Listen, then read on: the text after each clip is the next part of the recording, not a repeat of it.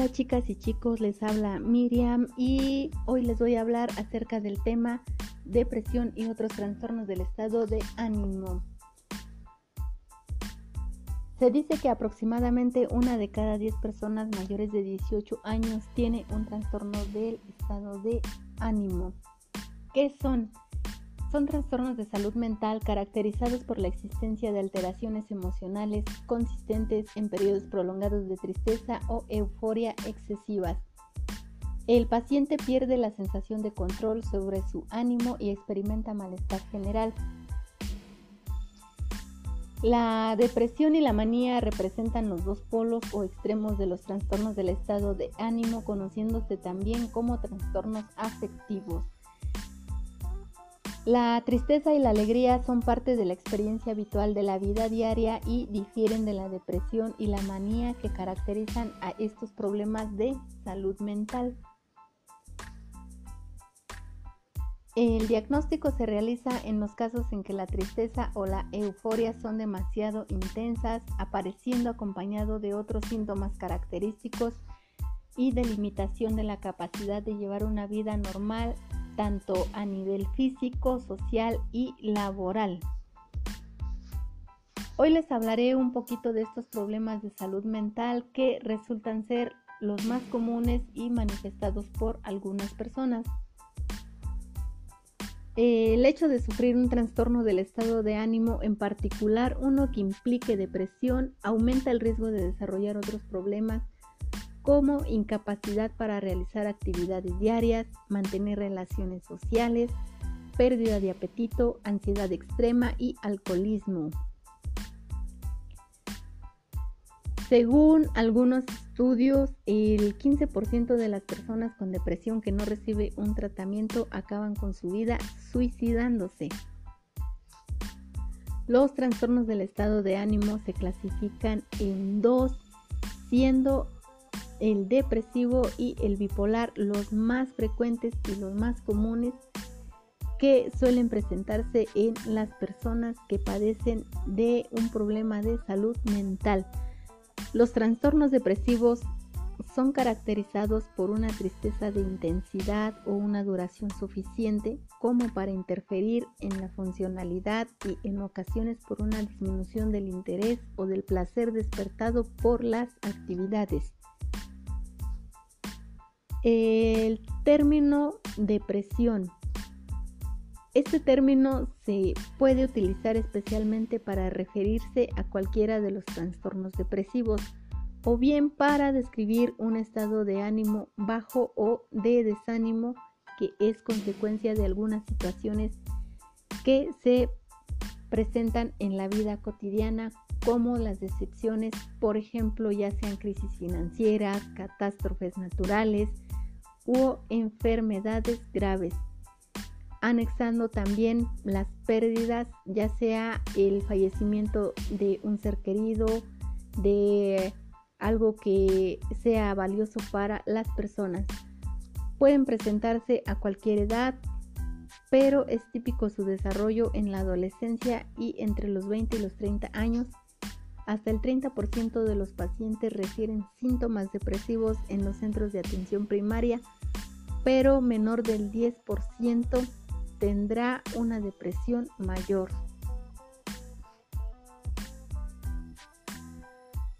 Mm, un episodio depresivo tiene características típicas de depresión mayor. El episodio debe incluir cinco de los siguientes síntomas durante un periodo dado de dos semanas y uno de ellos debe ser el estado de ánimo depresivo o la pérdida de interés o placer. El estado de ánimo depresivo la mayor parte del día, marcada disminución del interés o placer en todas o casi todas las actividades de la mayor parte del día, aumento o pérdida significativa de peso o disminución o aumento del apetito.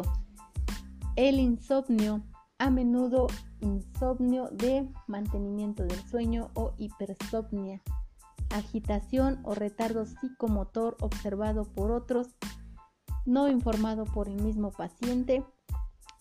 Fatiga o pérdida de energía sentimientos de inutilidad o de culpa excesiva o inapropiada, capacidad disminuida para concentrarse o indecisión, pensamientos recurrentes de muerte o suicidio, intento de suicidio o un plan específico para suicidarse.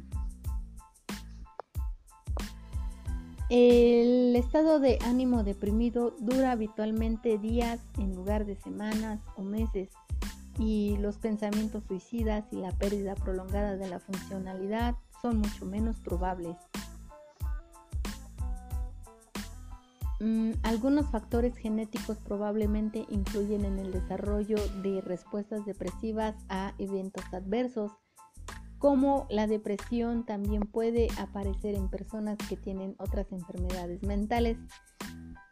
Se dice que las mujeres tienen un mayor riesgo de padecer episodios de depresión, pero no hay ninguna teoría que explique el por qué. Los posibles factores incluyen los siguientes. Una mayor exposición o una mayor respuesta a las funciones diarias, tasas más altas de disfunción tiroidea, cambios endocrinos que se, que se producen con la menstruación y la menopausia. La depresión provoca una disfunción cognitiva, psicomotora y de otros tipos, por ejemplo, escasa concentración, cansancio, pérdida de interés, que eh, anteriormente se disfrutaban en algunas actividades y las más marcadas son las alteraciones del sueño, así como un estado de ánimo depresivo.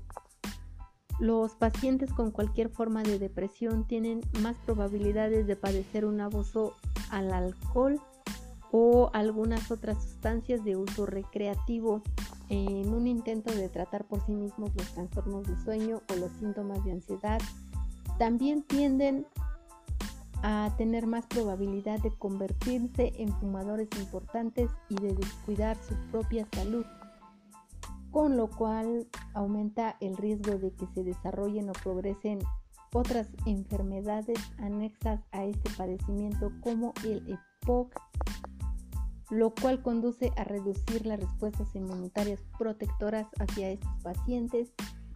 También aumenta el riesgo de infarto de miocardio y accidente cerebrovascular porque durante la depresión se liberan citocinas y otros factores que aumentan la coagulación de la sangre, disminuyendo la variabilidad de la frecuencia cardíaca.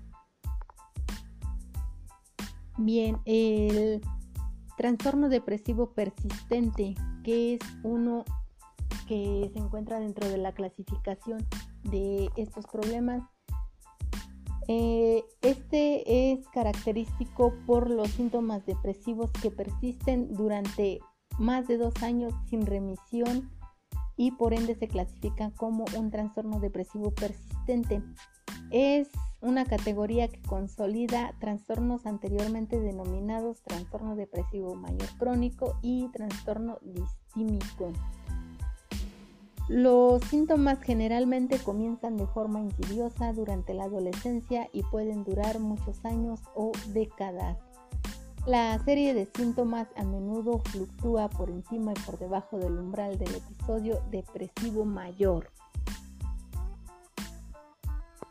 Los pacientes afectados pueden presentarse habitualmente negativos, pesimistas, sin sentido del humor, pasivos, omnibulados, introvertidos, hipercríticos respecto de sí mismos y de los demás y aparte demasiado quejumbrosos. Los pacientes con trastorno depresivo persistente también es más probable que tengan ansiedad subyacente, abuso de sustancias o trastornos de la personalidad como por ejemplo tipo límite.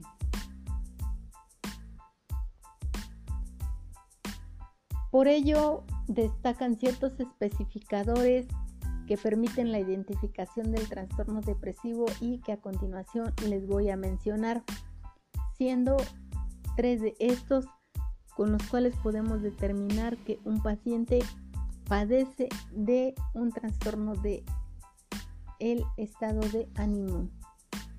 La angustia con ansiedad. Aquí los pacientes se sienten tensos e inusualmente inquietos, tienen dificultad para concentrarse porque se preocupan o tienen miedo de que algo terrible pueda suceder o sienten que pueden perder el control de sí mismos. Características mixtas. Los pacientes también tienen tres o más síntomas maníacos o hipomaníacos como por ejemplo un estado de ánimo elevado, grandiosidad, mayor locuacidad de lo habitual, fuga de ideas, disminución del sueño. Cabe mencionar que los pacientes que tienen este tipo de depresión pueden desarrollar un trastorno bipolar a largo plazo. Y la melancolía. La melancolía, los pacientes han perdido el placer en casi todas las actividades, no responden a estímulos habitualmente placenteros, pueden sentirse abatidos y desesperanzados, sienten una culpa excesiva o inapropiada, se despiertan más temprano de lo habitual, presentan un marcado retraso o agitación psicomotriz, tienen anorexia o pérdida de peso significativa. La depresión puede afectar notablemente la capacidad para el funcionamiento laboral y la interacción social. El riesgo de suicidio es mucho, muy significativo. A veces los síntomas depresivos son causados por trastornos físicos como por ejemplo trastornos de las glándulas suprarrenales o tiroides, tumores cerebrales benignos o malignos, accidentes cerebrovasculares, la, el SIDA, enfermedad de Parkinson, esclerosis múltiples, entre otros. Subyacente a esto también el uso de ciertos fármacos como los corticosteroides, algunos beta bloqueantes y algunas drogas recreativas. El diagnóstico en general se basa en criterios clínicos, a lo cual se deben descartar trastornos físicos mediante la evaluación clínica y pruebas seleccionadas por ejemplo, un hemograma, una serie de electrolitos y en su caso algunos niveles de folatos. Bien, ahora hablaremos de los trastornos bipolares. Estos se caracterizan por episodios de manía y depresión que pueden alternar, aunque en muchos pacientes predomina uno sobre el otro. Se desconoce la causa exacta, pero pueden estar implicados la herencia, cambios en las concentraciones de neurotransmisores cerebrales y factores psicológicos. Suelen comenzar en la adolescencia a los 20 o 30 años. Tienen una prevalencia a lo largo de la vida que es del 4%. Las tasas del trastorno bipolar son aproximadamente iguales entre hombres y mujeres. Este, estos trastornos se clasifican también en tres grupos que son el trastorno bipolar tipo 1, que es definido por la presencia de por lo menos un episodio maníaco completo, mm, es decir, que interrumpe la función social y laboral normal y habitualmente tiene episodios depresivos. El trastorno bipolar tipo 2 que es definido por la presencia de episodios depresivos mayores, al menos con un episodio hipomaníaco, pero sin episodios maníacos completos. El trastorno bipolar no especificado es un trastorno con características bipolares claras que no cumple criterios específicos para otros trastornos bipolares. Existe evidencia de una desregularización de serotonina y noradrenalina. También puede haber implicados factores psicosociales. Algunos eventos vitales estresantes se asocian con el desarrollo inicial de síntomas y exacerbaciones posteriores, aunque no se ha establecido relación causa-efecto.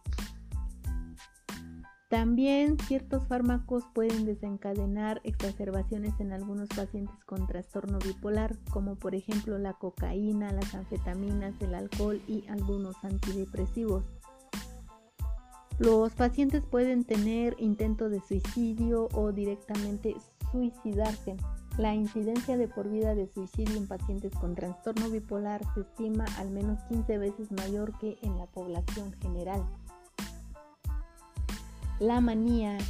La manía mm, se puede definir como un uno por semana de un estado de ánimo persistente elevado, expansivo o irritable y el aumento persistente de la energía o la actividad con propósito, además de tener tres o más síntomas de los siguientes adicionales.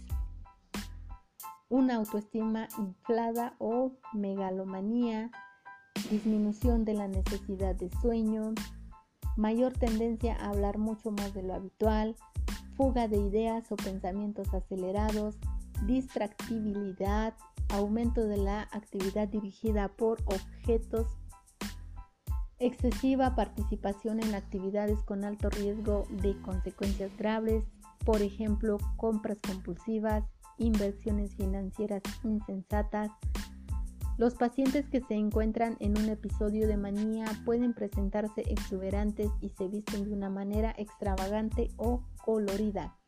A menudo tienen una manera autoritaria con un empleo excesivo de palabras al hablar imparablemente. Pueden establecer asociaciones por sonidos. Mm, el sonido de las palabras y no su significado provoca nuevos pensamientos se distraen fácilmente, cambian constantemente de un tema o se empeñan en otra cosa. Sin embargo, tienden a creer que se encuentran en su mejor estado mental. La hipomanía. La hipomanía es una variante más eh, extrema de la manía que involucra un episodio distintivo que dura de cuatro días o más con una conducta que puede distinguirse del estado de ánimo no deprimido habitual del paciente. El estado de ánimo se exalta, disminuye la necesidad de sueño y se acelera la actividad psicomotora. Se dice que para algunos pacientes los periodos hipomaníacos son adaptativos porque producen un aumento de la energía, la creatividad, la confianza y un funcionamiento social súper normal. Solo unos pocos pacientes alternan entre la manía y la depresión durante cada ciclo. En la mayoría de los ciclos predomina una u otra.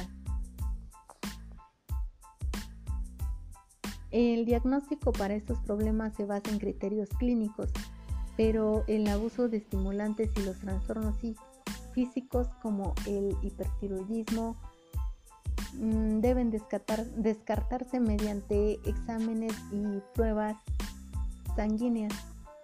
El tratamiento depende de manifestaciones y su gravedad a nivel físico, social y emocional pero notablemente implica estabilizadores del estado de ánimo, como por ejemplo la carbamazepina, la motrigina y o antipsicóticos de segunda generación, por ejemplo aripiprazol, luracidona o lanzapina, ketiapina, risperidona, cisaprisidona.